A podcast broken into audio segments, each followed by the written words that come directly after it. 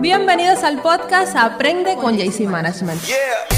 Aquí podrás responder a la pregunta ¿Cómo ser Community Manager? ¿Estás listo para saber todo lo relacionado con gestión de redes sociales, estrategias, herramientas, productividad, desarrollo personal y mucho más? Pues entonces ya comenzamos. Ya comenzamos.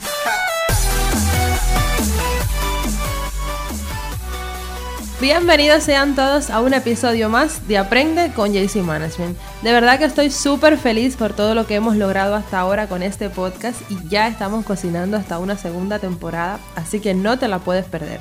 Hoy vamos a responder a una pregunta que me la han hecho muchísimo, porque está bien que sepamos qué servicios ofrecer y qué tareas realizar, pero ¿cómo sabemos cuando un negocio o marca verdaderamente necesita un community manager? Mira, vamos a dejar algo clarísimo. Toda marca comercial, porque realmente las marcas personales puede que no entren aquí, pero toda marca comercial, dígase negocio, empresa, etcétera, todas pueden contratar el servicio de community management. Ahora bien, no todas están dispuestas a pagar por él. Y creo que a eso se referían las personas cuando me preguntaban. A ver, mis community managers bellos y hermosos, en esto no hay una fórmula mágica. Puede ser que exista un negocio más rentable con los millones y los billones en euros en USD y en todas las monedas habidas y por haber, pero que no quiera contratar porque no creen indispensable tener un posicionamiento en redes sociales. Tú y yo sabemos que ese pensamiento está errado, pero en definitiva, el negocio es de ellos y no puedes abrirles la cabeza tampoco. Igualmente te voy a dar tres elementos para cuando veas algún negocio puedas darte cuenta si puede o no necesitar y querer el servicio. Lo primero, Fíjate si el negocio es digital o físico. Si el negocio es digital y ves que no lo están haciendo muy bien, pues ya por ahí puedes entrarles, porque se supone, por la lógica, que si tienen un negocio digital es porque quieren posicionarse también en redes sociales. Si es un negocio físico, debes tratar de convencerles de los beneficios tangibles que pueda traer a su negocio tu servicio. Lo segundo, mira bien el nivel monetario de ese negocio. Ojo, vuelvo y repito, y no es matraca mía.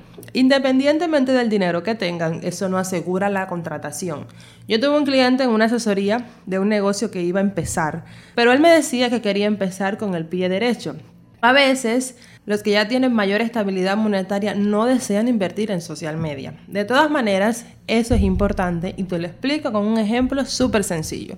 Cerca de mi casa, antes de que cerraran por el COVID, había un carrito que vendía frituras. Eso es un pequeño negocio, así que ellos podrían perfectamente solicitar el servicio de Community Management y podríamos crear las mejores piezas de contenido para ellos.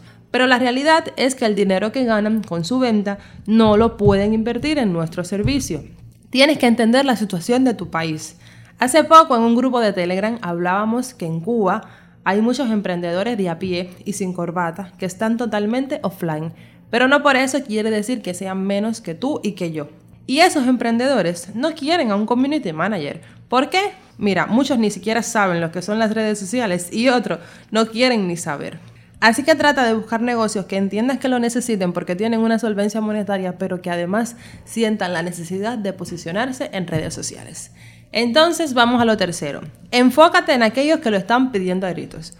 Oye, yo veo cada cuenta en Instagram, en Facebook y en Telegram que parece que está gritando, póngame un community manager, póngame un community manager. En esas cuentas es más probable que te digan que sí. ¿Por qué?